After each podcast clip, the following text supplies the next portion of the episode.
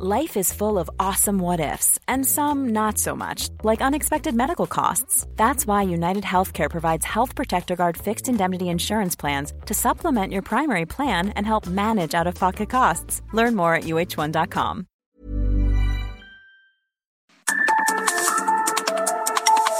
De norte a sur, las coordenadas de la información. Con Alejandro Cacho.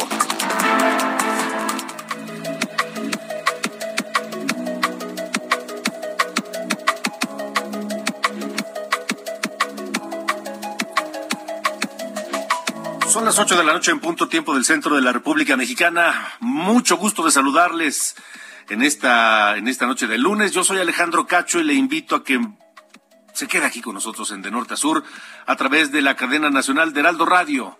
Toda la República Mexicana enlazada a través de las estaciones que nos eh, sintonizan en todo el país, pero también en los Estados Unidos en el sur de Texas y lo mismo en otras plazas a través de Now Media. Gracias por acompañarnos en esta noche. Tenemos mucha información, muchos temas que compartir con ustedes porque hay información relevante. Un juez federal concedió un amparo promovido por una asociación civil en contra de la ley de la industria eléctrica vigente. ¿Por qué es esto? Pues por afectar la generación de energía eh, eléctrica y la comercialización esto, eh, el juez ordenó además aplicar la ley anterior en la materia. Sigue dando dolores de cabeza al gobierno, pues sus intentos, su, su, su estilo, su política de, eh, generación eh, energética, tanto de petróleo como de energía eléctrica, en fin, sigue, sigue dando problemas y dolores de cabeza. El presidente López Obrador informó que utilizará el proyecto de la Suprema Corte de Justicia de la Nación que hizo la ministra Loreta Ortiz y que avaló la ley eléctrica, este proyecto lo utilizará para responder a las eh, solicitudes de controversias que hacen los gobiernos de Estados Unidos y Canadá por violaciones al acuerdo comercial al TEMEC. Sobre este tema platicaremos esta noche aquí en De Norte a Sur con el doctor José Ignacio Martínez Cortés él es coordinador del Laboratorio de Análisis en Comercio, Economía y Negocios de la Universidad Nacional Autónoma de México. Estaremos platicando con él, por supuesto, esta noche. También, un juez ratificó la suspensión definitiva en contra de la construcción del tramo 5 sur del tren Maya, que mantiene la orden de no reiniciar las obras. Esto a pesar de que el gobierno declaró al tren Maya como obra de seguridad nacional para continuar su construcción a pesar de la, de la, del amparo vigente. Sobre este tema estaré platicando también aquí en De Norte a Sur con José Urbina, uno de los ambientalistas que ha promovido los amparos en contra del tramo sur, cinco, del tramo 5 sur del tren Maya. La agencia Moody's, en noticias que no son tan positivas, la agencia Moody's pronostica una caída de 1.7% del Producto Interno Bruto de México. Esto debido a la inflación porque no cede ni aquí ni en Estados Unidos. Ante esto, los analistas del Banco de México no descartan un nuevo ajuste a su tasa de interés, que fue la vez pasada de eh, 75 puntos eh, base de tres cuartos de punto y que ahora podría repetirse en este próximo mes de agosto. La Secretaría de Salud, ojo, la Secretaría de Salud emitió un nuevo aviso epidemiológico por la viruela del mono, que también le llaman viruela símica, luego de que el sábado la Organización Mundial de la Salud declaró como emergencia de salud pública de preocupación global a la viruela del mono. Repito, la Organización Mundial de la Salud la declaró como emergencia de salud pública y de preocupación global. ¿Qué significa todo esto? Bueno, pues estaremos hablando de esto con el doctor Francisco Moreno, médico internista e infectólogo, Premio Nacional de Salud 2020. Y ya que hablamos de emergencias en materia de salud, vamos al coronavirus, porque se reportan 4.231 nuevos contagios en las últimas 24 horas, pero sabemos todos que esto pues... Eh, digamos que no tiene mucho relevancia porque los fines de semana el conteo simple y sencillamente pues se cae. Así, de sencillo. Se cae el conteo. Eh, y también se reportan 20 defunciones en las últimas 24 horas.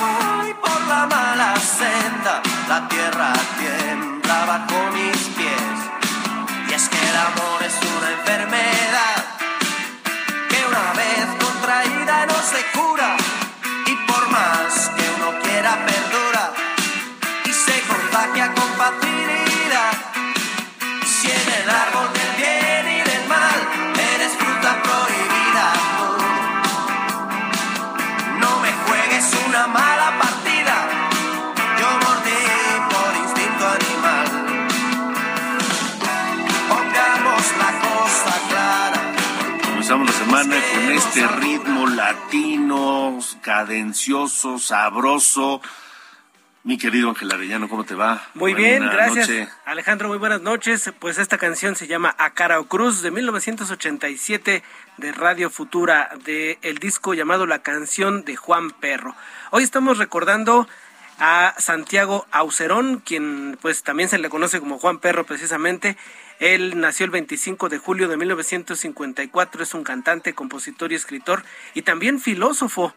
Él nació allá en España, en Zaragoza, el 25 de julio del 54 y fue vocalista y líder, también compositor de el grupo Radio Futura, que tuvo su auge allá en entre finales de los 70 y los inicios de los años 90. Esto se llama A Cara o Cruz, uno de sus éxitos hoy en esta noche aquí en De Norte a Sur. Y también queremos platicar de lo que ocurrió un día como hoy, el 25 de julio de 1965 con Bob Dylan. Fíjate que pues él en sus comienzos era eh, un intérprete pues de música folk, pero se hacía acompañar de una guitarra acústica.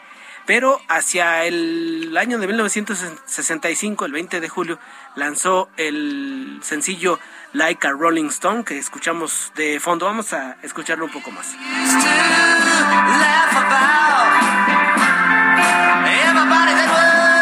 Esta de hecho es una interpretación que hizo el 25 de julio de 1965 en el Newport Folk Festival allá en Rhode Island.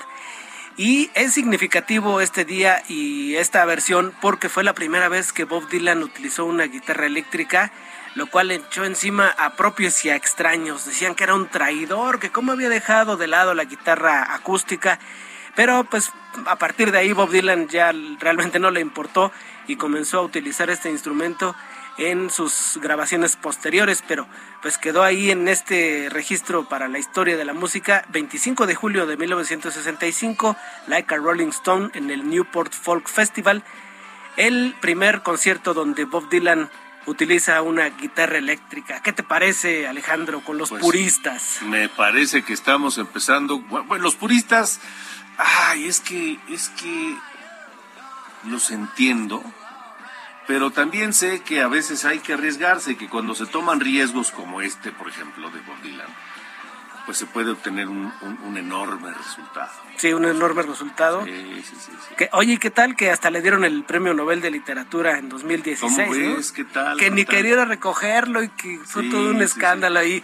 Que, que- que casi le estaban rogando que fuera a recogerlo, ¿no? Así es, así es. Y, el- y, el- oye, Haruki Murakami, el escritor japonés eterno candidato, pues nada más se quedaba viendo, ¿no? Exacto.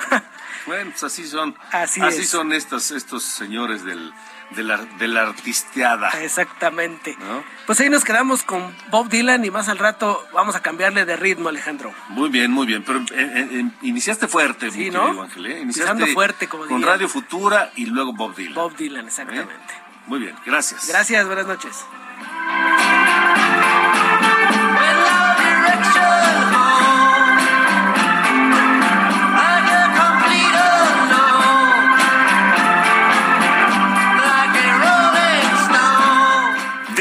Norte a sur, con Alejandro Cacho. Bueno, comenzamos en eh, Veracruz la información de esta noche porque fue detenido el exfiscal veracruzano, un perseguido del actual gobernador desde que llegó al puesto. Contigo, Juan David Castilla, pendientes con toda la información. Muy buenas noches, Alejandro. Te saludo con mucho gusto desde Veracruz. En este momento me encuentro todavía fuera del penal de Pacho Viejo, municipio de Coatepec, donde se esperaba, Alejandro, que en el transcurso de la tarde fuera ingresado el exfiscal de Veracruz, Jorge Winkler Ortiz, luego de su detención en Puerto Escondido, estado de Oaxaca. Sin embargo, decirte que hasta este momento no ha sido presentado. Fue la Fiscalía General del Estado, a cargo de Verónica Hernández de Adán, quien confirmó su captura por parte de elementos federales y estatales debido a su presunta responsabilidad en los delitos de desaparición forzada y privación ilegal de la libertad en su modalidad de secuestro. Decirte, Alejandro, que se trata del exabogado personal del exgobernador panista Miguel Ángel Yunes Linares, quien sería presentado en audiencia inicial ante un juez de control del décimo primer distrito judicial con sede en Jalapa, la capital de Veracruz. Eh, recordar, Alejandro, que Jorge Winkler estuvo tres años prófugo de la justicia, luego de haber sido separado del cargo por el Congreso del Estado el 3 de septiembre de 2019 presuntamente al no haber acreditado los exámenes de control y confianza. Él enfrenta un proceso en su contra por el presunto delito de privación de la ilegal de la libertad, según en agravio de un chofer del de fiscal general del Estado, Luis Ángel Bravo Contreras, esto que constata en la carpeta de investigación 296 diagonal 2019. El ex fiscal artista pues salió a a publicar un, un tuit en, sus redes sociales donde menciona textualmente que con la vara que midas serás medio. Y es que Luis Ángel Bravo Contreras fue detenido por la Fiscalía de Winkler Ortiz por presuntamente desaparición forzada. Este mismo delito que en este momento se le está imputando al exfuncionario yunista. Eh, decirte también que al penal aquí de Pacho Viejo, municipio de Coatepec, acudió hace unos minutos la diputada federal panista Marijose Gamboa, donde asegura que la mayoría de los jueces de Veracruz se están arrodillando ante el gobernador de Cuitlagua García Jiménez. Ya lo decía también la dirigencia estatal del Partido Acción Nacional, que encabeza Federico Salomón Molina, que se trata de una persecución política, toda vez que han sido infinidad de funcionarios, exfuncionarios, políticos de distintos organismos políticos que están siendo encarcelados y que han estado aquí en este penal de Pacho Viejo, Alejandro. O famoso ese penal por, por eh, eh, haber albergado a políticos o expolíticos en su historia, ¿no? Sí, recientemente fue liberado de aquí este José Manuel del Río Virgen, del Movimiento Ciudadano. Sí. Y Dante Delgado en su momento estuvo también. Dante Delgado también estuvo aquí, estuvo en la misma celda que José Manuel del Río virgen paradójicamente, Alejandro. De acuerdo, muy bien. Juan David Castilla, gracias por la información. Te mando un abrazo, hasta luego. Igualmente un abrazo, son las ocho con trece. De norte a sur, con Alejandro Cacho. en el fin de semana, sábado, la Organización Mundial de la Salud decidió declarar a la viruela del mono emergencia de salud pública de importancia internacional. Aquí en México se han confirmado hasta el día de hoy 60 casos de la enfermedad en 11 estados. 35 en la Ciudad de México, 12 en Jalisco, eh, en el Estado de México también, Nuevo León, Veracruz hay dos casos, Baja California, Colima, Oaxaca, Quintana Roo, Sinaloa y Tabasco hay un caso. Además, esta tarde eh, la Secretaría de Salud publicó un segundo aviso epidemiológico que contiene lineamientos para el tratamiento de esta enfermedad en unidades médicas y habilitó una parte en el portal de Internet sobre la viruela símica, que le llaman, a ver, ¿ante qué estamos? ¿Ante qué estamos? ¿Cómo debemos cuidarnos? ¿Cómo debemos atender esto? El doctor Francisco Moreno, eh, lo conoce usted, médico, internista, infectólogo, Premio Nacional de Salud 2020, eh, está con nosotros nuevamente, Paco, porque eh, esta viruela pues emergencia ya mundial según la Organización Mundial de la Salud. Buenas noches.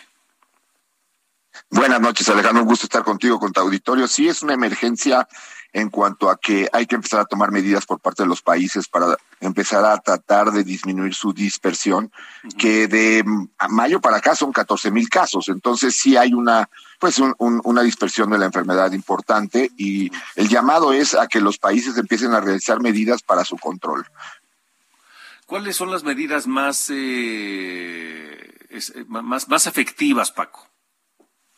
La primera es comunicación y yo creo que eh, por eso es muy importante este tipo de entrevistas para que pues entendamos qué es la enfermedad, quiénes son los que están con riesgo, cómo se transmite y que la población tenga una pues idea clara de ante qué nos estamos enfrentando. No es una enfermedad nueva como COVID-19, es una enfermedad que ya se conocía, es una enfermedad que afecta más el contacto íntimo, es decir, una forma que se transmite es por estar en contacto con una persona que está enferma, que empieza a transmitir la enfermedad cuando ya tiene síntomas y que además no es tan peligrosa como COVID-19. Entonces, poner las cosas en, contexto yo creo que es muy importante y lo que tienen que hacer los países es empezar a informar a la población a que las personas que pueden ser eh, susceptibles a enfermarse estén vigilando y que cuando tengan la enfermedad tengan una forma de eh, contactar a los contagios que, que hubo y de esa manera controlar la dispersión. Creo que eso es lo que hace falta en México. La comunicación es muy escasa. Ahora, Paco, eh, leí por ahí que eh, la incubación del, del, del, virus se da entre 5 y 20 o 21 días. ¿Esto es correcto? Sí, o sea, el periodo, mira, es eh, dos, dos situaciones importantes surgieron eh, la semana pasada. Uno fue pues el, aviso de la OMS, pero el otro fue un, un artículo que se publicó en donde eh, valoran a los primeros 523 pacientes pues del, del cuadro actual, ¿no? Y ellos encontraron, como lo comentas muy bien, de 5 a 20 días el periodo de incubación, pero la mayor parte de ellos lo desarrollan en 7 días. ¿Qué quiere decir 20 días? Pues que vas a tener que tener periodos de aislamiento de tres semanas. ¿Para qué? Para que la persona no esté contagiando durante ese periodo. Ahora, e, esa es la pregunta. ¿Una persona que adquiere el virus comienza a contagiarlo de inmediato o una vez que presenta síntomas? Ese es mm, el dato que nos ayuda a pensar que esto no va a ser como COVID. La enfermedad se transmite cuando la persona tiene síntomas, no en periodos asintomáticos. Ahora, los síntomas pueden ser fiebre, malestar general, crecimiento de ganglios y después aparecen las lesiones dérmicas, que sí, las lesiones en la piel, que son muy características de viruela del mono y que entonces, pues el diagnóstico ya es más sencillo. Pero si tú estuviste en contacto con alguien que tiene viruela del mono y empiezas con fiebre y con problemas eh, de, de cansancio o crecimiento ganglionar, tienes que aislarte y tienes que evitar tener contacto con más gente para evitar dispersar la enfermedad. A partir de ese momento, entonces hay que aislarse. Luego, ¿la vacuna que recibimos algunos contra la viruela nos protege? Sí, sí, eh, pues fuiste alguien que recibió la vacuna que se dejó de aplicar en México en 1980 y en el mundo porque la viruela humana pues eh, se erradicó afortunadamente por la vacuna en ese periodo, cuando estaba erradicada, se decidió ya dejar de vacunar a las personas. Y los que recibimos la vacuna antes de 1980 tenemos protección. Y el otro mensaje es, esa vacuna la hacía México.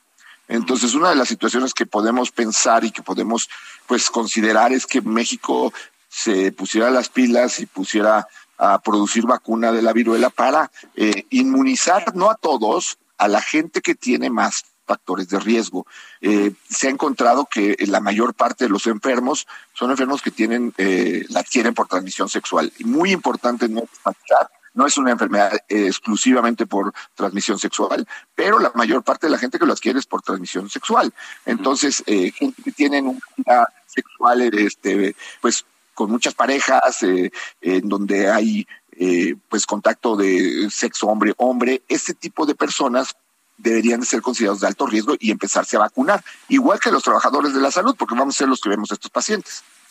Ahora, eh, Paco, estamos platicando con el doctor Francisco Moreno, eh, médico infectólogo, eh, que nos orientó muchísimo durante la pandemia de, coronavirus, que no ha terminado, por supuesto, y que ahora con esta nueva viruela del mono también nos sirve muchísimo lo que nos dice el Premio Nacional de Salud 2020. Paco, eh, cuando, cuando, cuando estamos, eh, tenemos una persona familiar contagiado, que ya está confirmado que es viruela símica, eh, ¿cuáles son las medidas de precaución que hay que tomar en el entorno familiar? Es importante lo que comentas. Una es, el paciente tiene que aislarse, se tiene que manejar la ropa y los pues eh, utensilios que usa el paciente de cierta forma para prevenir que pudiera haber contagio, sobre todo con la ropa, porque ahí es donde las lesiones de la piel pueden tener mayor contaminación. Ahora, este, el contagio, y esto es muy importante, no es tan fácil como ocurre con COVID-19. Aquí debe de haber un, un contacto estrecho, eh, una exposición respiratoria prolongada, es decir, que estemos platicando con esa persona que está contagiada por largo tiempo. Aquí el hecho de que tú uses un cubrebocas o que mantengas ese espacio bien ventilado va a ser más que suficiente. Lo que es muy importante la persona que está contagiada entienda que tiene que aislarse para no contagiar y no seguir dispersando la enfermedad. A ver, entonces, una vez que comienzas con los síntomas y que pasa ese periodo de incubación, ¿cuánto tiempo, y, salen las erupciones y tienes malestar y dolor de cabeza y fiebre y demás, cuánto tiempo transcurre hasta que pues te curas? 21 días habitualmente y eh, lo que tú tienes que hacer si eso sucede es una, aislarte, dos, avisar para que contacten a tus eh, contactos con los que tuviste eh, un, contacto, un contacto estrecho, ellos se aíslen y de esa manera evitar que se siga dispersando la enfermedad. Lo ideal sería que cuando tú avises, esas personas fueran vacunadas y de esa manera tú cierras el círculo para evitar que se siga dispersando la enfermedad. Por eso es tan importante te contar con la vacuna. Ahora, aquí no hay, no hay un examen que te puedas hacer como en el caso de coronavirus sí hay un examen en donde se toma una muestra de la lesión, se puede hacer por histopatología, es decir, ver el, virus dentro de las células, o una prueba ya que existe de PCR en donde se hace un análisis y se puede detectar el virus de la viruela. Eh, es muy importante, por lo tanto, si tienes esas lesiones, que chequen para ver que sea efectivamente eh, viruela humana, porque he tenido pacientes, por ejemplo, que tienen varicela zoster y que tienen algunas vesículas y empiezan con la angustia pensando que esto se trata de un, una viruela del mono, cuando no, cuando es otro tipo de lesión. Eh, a los trabajadores de la salud decirles que cada vez que van a revisar una lesión en la piel tienen que usar guantes porque si no te puedes contagiar. Guantes y cubrebocas, ¿no? Así es. Muy bien. Equipo de protección personal. Equipo de protección. Este, Paco, entonces, eh, otra pregunta. ¿Esta enfermedad te puede matar? La, eh, la gravedad de esta enfermedad es eh, muy rara. Es, se ha descrito principalmente en personas que tienen un sistema de defensas muy bajo. Recordemos que la enfermedad ocurre en África desde hace muchos años y África es uno de los países que desafortunadamente más VIH tienen y pues el virus de la inmunodeficiencia, es decir, el que produce que la, inmun, la inmunología que tienes sea deficiente y no te defienda, pues hay mortalidad asociada a personas que tienen VIH y eh, viruela del mono. En personas con un sistema inmune normal, habitualmente la enfermedad es totalmente benigna. De acuerdo. Pues, eh, doctor Francisco Moreno Paco, gracias nuevamente, de verdad, gracias mil, porque cada vez que lo necesitamos, aquí estás para orientarnos. Muchas gracias, Paco.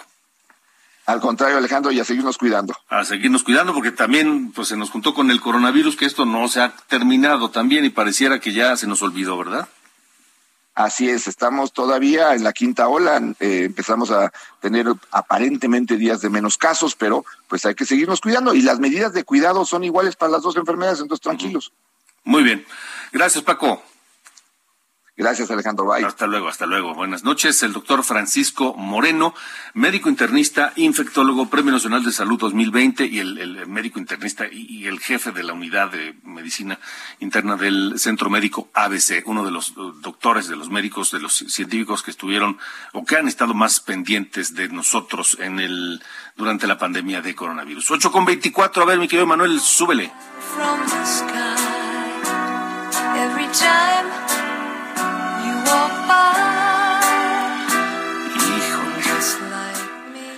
Esta es cursi, cursi, cursi, pero es buena. 25 de julio de 1970, The Carpenters. Llegaron al número uno de popularidad en los Estados Unidos con esta canción Close to You durante cuatro semanas. Y es un tema clásico de los 70 de aquella balada romántica. Close to You, The Carpenters.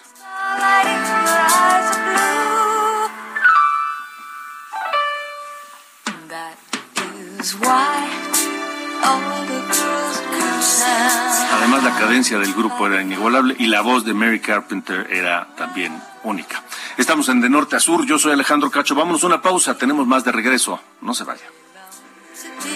De Norte a Sur. Con Alejandro Cacho.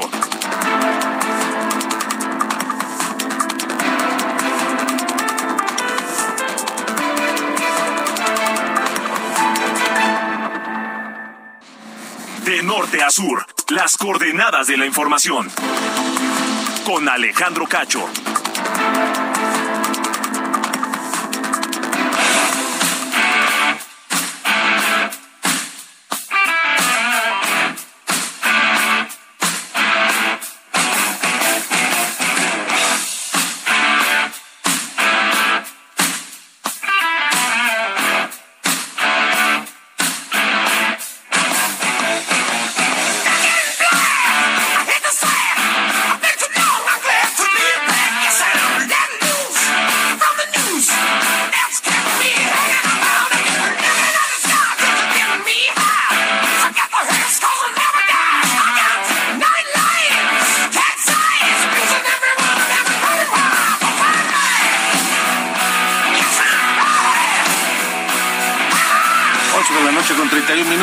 Continuamos en De Norte a Sur, escuchamos a ACDC y esto que se llama Back in Black del 25 de julio de 1980 cuando salió a la, a la venta y es eh, la primera vez que aparece como vocalista Brian Johnson, quien sustituyó a Bon Scott. ¿Por qué? Porque Bon Scott había muerto meses antes. De hecho, la portada del disco apareció en negro completo como señal de luto por la muerte de precisamente Scott. Así que escuchamos ACDC.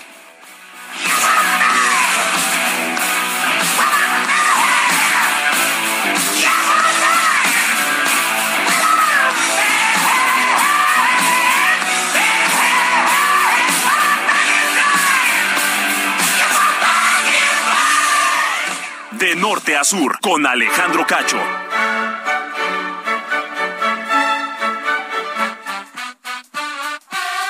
Bueno, tenemos listo a Sir Allende, mi querido Carlos Allende. ¿Cómo le va? Buen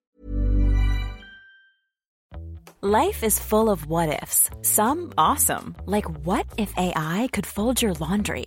And some, well, less awesome, like what if you have unexpected medical costs? United Healthcare can help get you covered with Health Protector Guard fixed indemnity insurance plans they supplement your primary plan to help you manage out of pocket costs. No deductibles, no enrollment periods, and especially no more what ifs. Visit uh1.com to find the Health Protector Guard plan for you.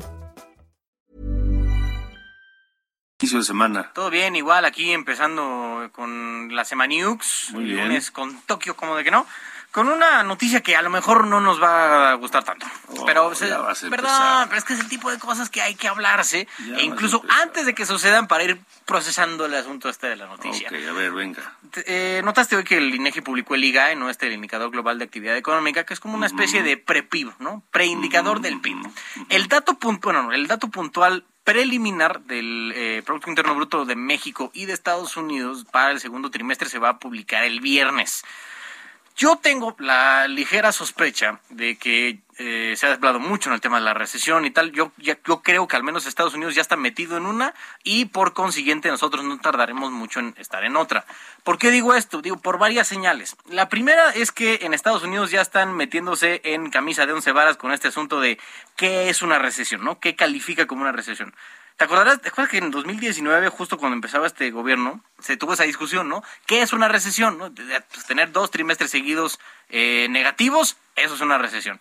Y aquí también hicieron marometa y media, se hicieron un nudo diciendo, no, es que como, pues no, tenemos que ver más cosas, otros indicadores. La cosa es que en Estados Unidos ya están en esas, ¿no? De, el gobierno de Joe Biden ha diciendo, no, es que do- este, esta definición del libro de texto no aplica por tal y cual cosa. El tema aún así es que eh, parece están anticipando a un eh, dato negativo, ¿no? Como ya el que habíamos visto en el primer trimestre de este año. Esa es una. La otra es que en general en todo el mundo eh, aumentó la base monetaria, ¿no? O sea, la cantidad de dinero en efectivo que está en circulación por todos estos paquetes de, de es- estímulo, ¿no? Durante el COVID. Mi opinión personal es que sí se les pasó un poquito la mano porque eh, la base monetaria, por ejemplo, en México, aquí no hubo, aquí no hubo paquete fiscal ni nada parecido, pero ve el impacto que puede tener, por ejemplo, en Estados Unidos que con las remesas y todo eso que nos mandaron. En abril del 2020, la base monetaria era eh, un, un billón 750 mil millones de pesos en circulación, monedas y billetes. Hoy estamos en 2 billones 500 mil. O sea, un aumento de 750 mil millones de pesos en circulación en dos años. En parte eso, ahí está una razón de la inflación, pero como estamos viendo estas, este acelerón en el tema de los precios, la única alternativa, y ya lo hemos hablado muchas veces, de los bancos centrales es subir la tasa de interés. Eso ralentiza la economía en general, lo que provoca una recesión incluso por parte de los bancos centrales la idea, lo, ideal sería que eso no pasara, pero estamos ante unos eh, niveles de, de, precios que no hemos visto en nuestro país en 20 años y en Europa y en Estados Unidos en, hace 40 años. Entonces, digo, yo creo que sí es eh, signo suficiente todos estos datos que acabo de, plantear como para decir que al menos estamos, si no ya metidos eh, a las puertas de una recesión económica en 2022. Pues sí, Sí, y una recesión económica que ya se venía asomando desde el 2019. Sí, sí, sí. Al menos aquí en México sí nos, estábamos ahí coqueteando. En Estados Unidos ahí le llevaban más o menos bien, pero pues digo, ya que estamos metidos en este asunto de, una tormenta perfecta en tema de inflación, pues parece que la, única eh, alternativa es, justo eso, un, shock económico. Bueno. Ay, el shock que nos está dando. Pero bueno, gracias, señor. vamos a ver el viernes cómo sale el dato. Gracias, gracias. Fuerte abrazo. Igualmente, igualmente, gracias. 8 con 35. De norte a sur, con Alejandro Cacho.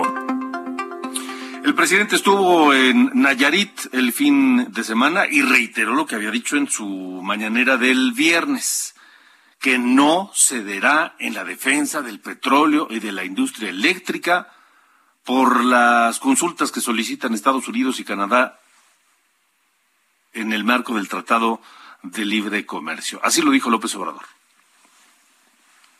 Les daban preferencia a las empresas extranjeras. Por eso es la llamada consulta del gobierno de Estados Unidos y de Canadá. Y por eso no vamos nosotros a ceder, porque es un asunto de principios. Tiene que ver con la soberanía. El patriotismo no se negocia, son principios irrenunciables ni en el petróleo ni en la industria eléctrica. Nada que tenga que ver con ceder nuestra soberanía, aunque les dé coraje, no tanto a los del gobierno de Canadá o a los del gobierno de Estados Unidos, sino a los conservadores mexicanos. No pierden la maña de rendirse, de someterse, de hincarse frente a los extranjeros. Bueno, no son los extranjeros, pero sí son los extranjeros. No son los extranjeros, pero sí son los mexicanos que se quieren hincar ante los extranjeros. En fin, ese es el discurso, pero aquí la discusión no está en torno de quién es dueño del petróleo. Nunca ha sido esa la discusión. Sabemos perfectamente que los recursos naturales de los países son de cada uno de ellos. En este, en este caso, el petróleo de México, pues es de México, punto. Acá el tema es la falta a la palabra. Así de claro, así de sencillo. La falta a los compromisos adquiridos a través del tratado de comercial con Estados Unidos y Canadá. Esta noche está con nosotros el doctor José Ignacio Martínez Cortés. Él es coordinador del Laboratorio de Análisis en Comercio, Economía y Negocios, el, la CEN de la Universidad Nacional Autónoma de México, a quien saludo. Doctor Martínez, gracias por estar con nosotros en Norte a Sur. Alejandro, muchas gracias por la invitación. Este, pues el presidente ya anticipó, no vamos a ceder, tenemos la razón, va a utilizar este eh, esta decisión de la corte que hizo la, la ministra Loreta Ortiz este para argumentar su defensa ante Estados Unidos y Canadá, que no veo que les pueda importar mucho a ellos esta, esta, esta resolución de la ministra Ortiz. En fin, el caso es que ya el presidente dice no vamos a ceder y si efectivamente no hay no se corrige la posición del gobierno mexicano cuáles podrían ser las consecuencias sí bueno ya el presidente nos está adelantando una de las cinco o siete arengas que hará el 15 de septiembre eh, que sería algo así como viva la soberanía energética nacional. Y el 16 de septiembre, uno de los discursos este, más esperados en la vida política a lo largo del año en el país, pues es precisamente el que se realiza este, ese, ese día antes del desfile. Y esto lo traigo a colación este, porque eh, si bien el presidente quiere eh, revestirse en, en torno a ese discurso, no hace más que subrayar lo que está este, presente en el artículo eh, 32.11 del TEMEC. De aquí, eh, Alejandro, eh, lo que dice este artículo es que México no podrá eh, evitar, no podrá este, hacerse a un lado en torno a lo que México negoció en otros eh, tratados. El 30 de diciembre de 2018 entró en vigor el ahora famoso Tratado Transpacífico. Y lo que México allí eh, precisa es precisamente lo que dice el presidente López Obrador, que no va a ceder. Esto es, México, eh, con base en la reforma energética que se realizó en 2013, pues estaría dando este paso a eh, inversión este, extranjera, entiéndase estadounidense, canadiense, eh, para eh, invertir en lo referente a el sector este, energético, en este caso la electricidad, que contraviene este artículo 32.11 a ahora el ya multicitado artículo 8.2 literal E, donde se establece que México eh, constitucional, constitucionalmente puede realizar los cambios a su legislación en materia de hidrocarburos. Solamente que aquí Alejandro México no realizó no realizó reserva y es ahí donde entonces este, el gobierno de Estados Unidos por un lado y el gobierno de Canadá pues este, establecen que México otorga eh, una una un trato eh, preferencial a su este, empresa paraestatal, en este caso Comisión Federal de Electricidad, y por lo tanto, pues está eh, otorgando eh, un trato nacional discriminatorio. Esto es lo que dice el artículo 2.3 de el TEMEC, que está muy vinculado al también artículo 14.5, donde eh, la, la, la, Comisión Reguladora este, de Energía pues eh, le establece una preferencia a, a Pemex. Y esto pues contraviene este artículo, el 14.5, que se refiere al trato de la nación más eh, favorecida. Y también eh, eh, la CFE, al eh, no otorgar este, permisos a alrededor de 110 empresas estadounidenses, y contraviene los procedimientos administrativos que están establecidos en el artículo 29 este, eh, punto eh, 3.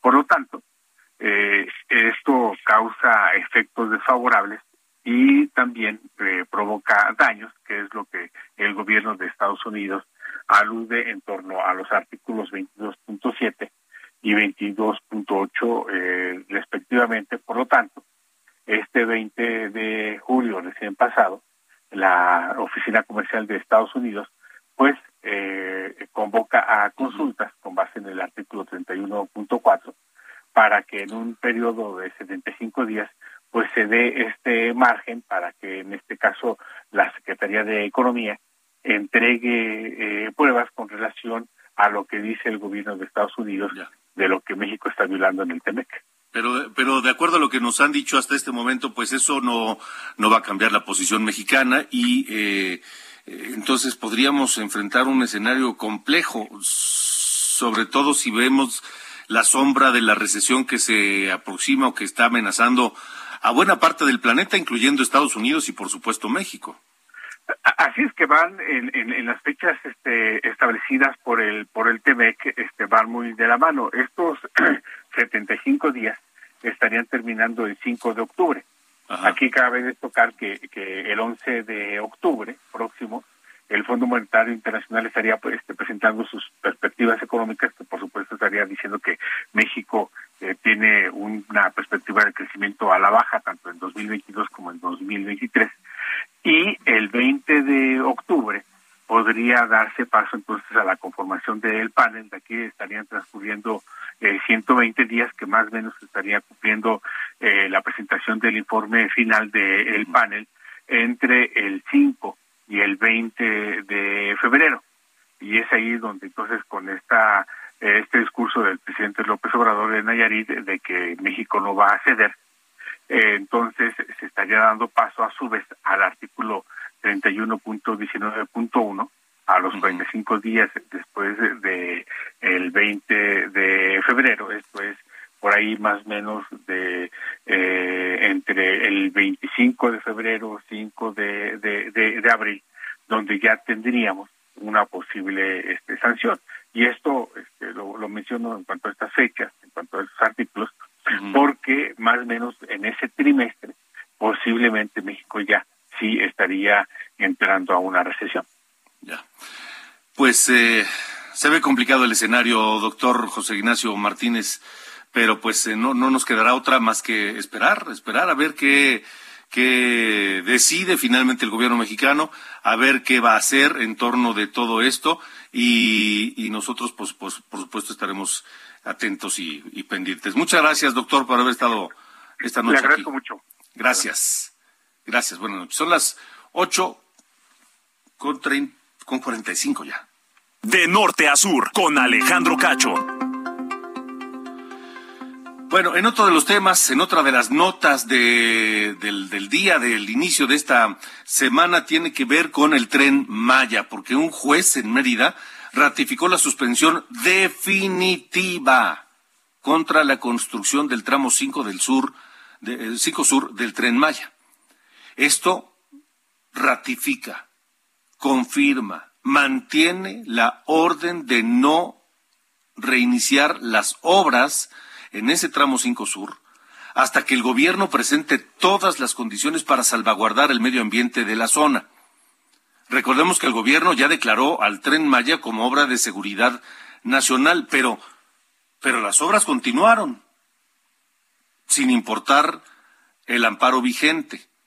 Y ahora el, el juez de Mérida ratifica la suspensión definitiva.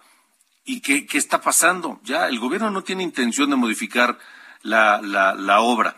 Eh, José Urbina, uno de los ambientalistas eh, que está luchando por proteger el medio ambiente en esta parte, en este tramo de cinco del, del tren Maya. Te saludo, buena noche. ¿Qué tal? Buenas noches, ¿cómo estás, Alejandro? Pues bien, pendientes, ahora ya un juez ratifica la suspensión, pero la obra, hasta donde sabemos, sigue, José, o hay alguna otra noticia. La, lamentablemente, eh, ya, son dos cosas diferentes. El curso legal continúa eh, avanzando, el juez tenía esta audiencia pendiente donde le dice a Fonatur nuevamente estás equivocado y el juez se mantiene congruente con la ciencia y le dice eh, esto puede ocasionar riesgos irreversibles. Eh, lo que significa esta, mm, esta rectificación es que los ciudadanos que se han manifestado para defender su hogar tienen razón y tienen la ciencia y la ley de su lado. Por otra parte, el gobierno, como no tiene la razón ni el respaldo de la ciencia ni de la ley, tiene que recurrir a estas argucias legales de seguridad nacional.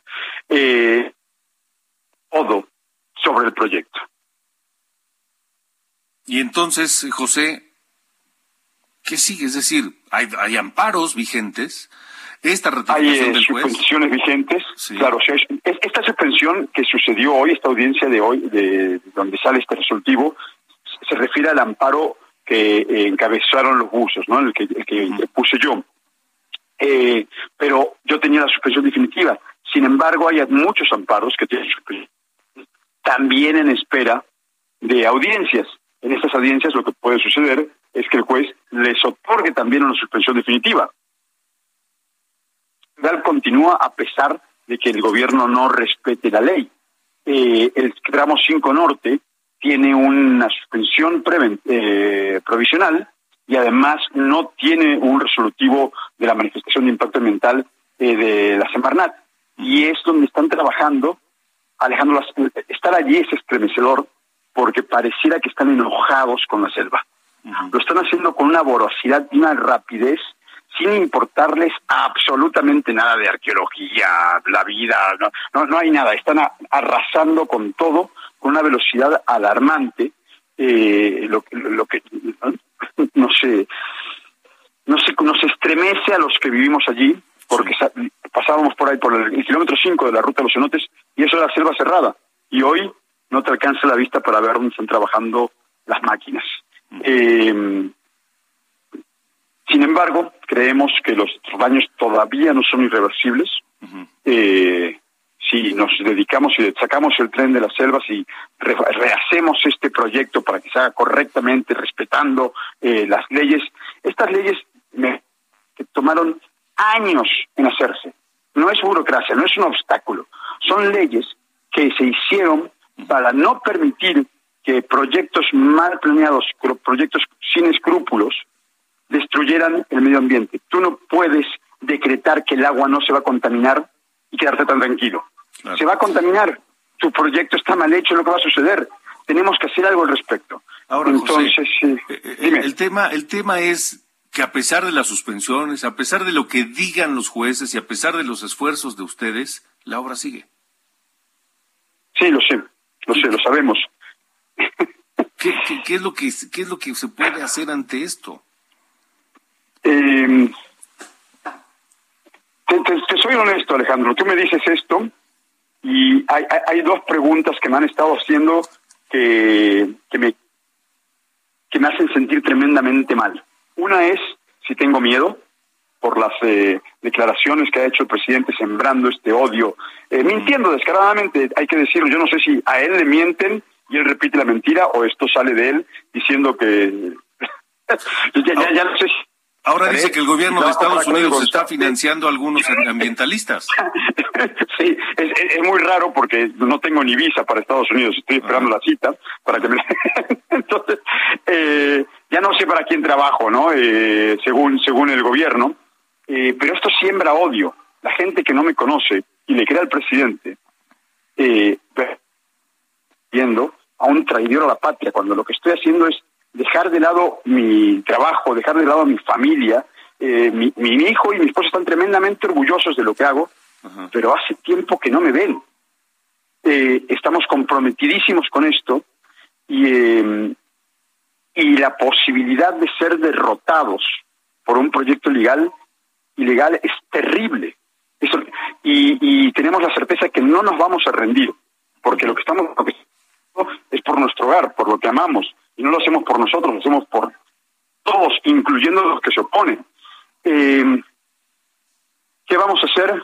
Pues todo lo que podamos. El curso legal va a seguir y tendremos que diseñar, tendremos que recurrir a todo lo que está a nuestro alcance para proteger eh, eh, nuestro hogar.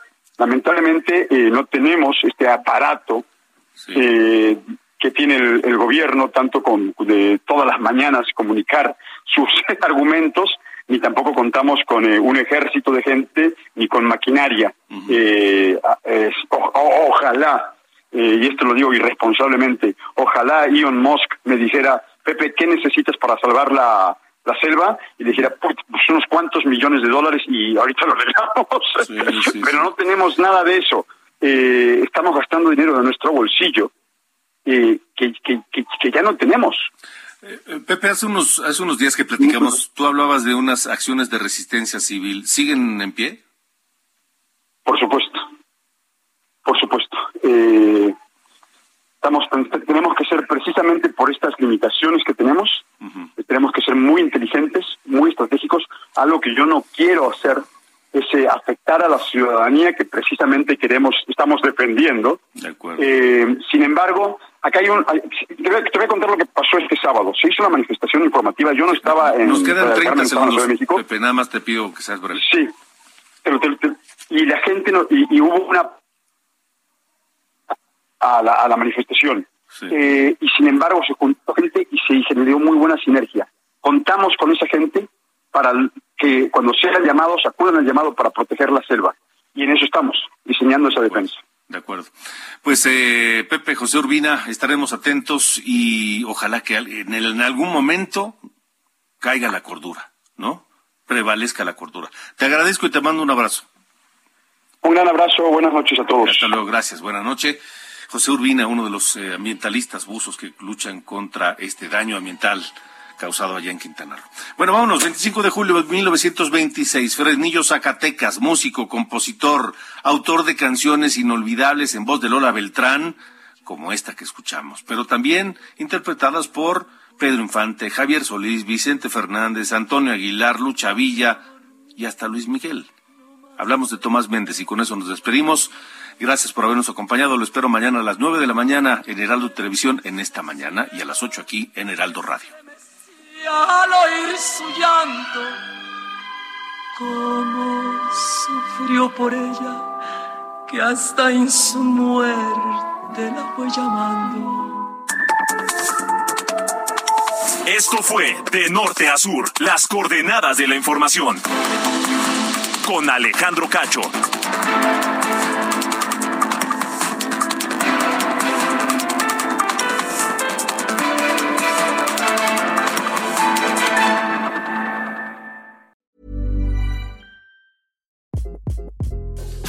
This is Craig Robinson from Ways to Win, and support for this podcast comes from Invesco QQQ, the official ETF of the NCAA. Invesco QQQ is proud to sponsor this episode and even prouder to provide access to innovation for the last 25 years. Basketball has had innovations over the years too. We're seeing the game played in new ways every day. Learn more at Invesco.com slash QQQ. Let's rethink possibility. Invesco Distributors, Inc.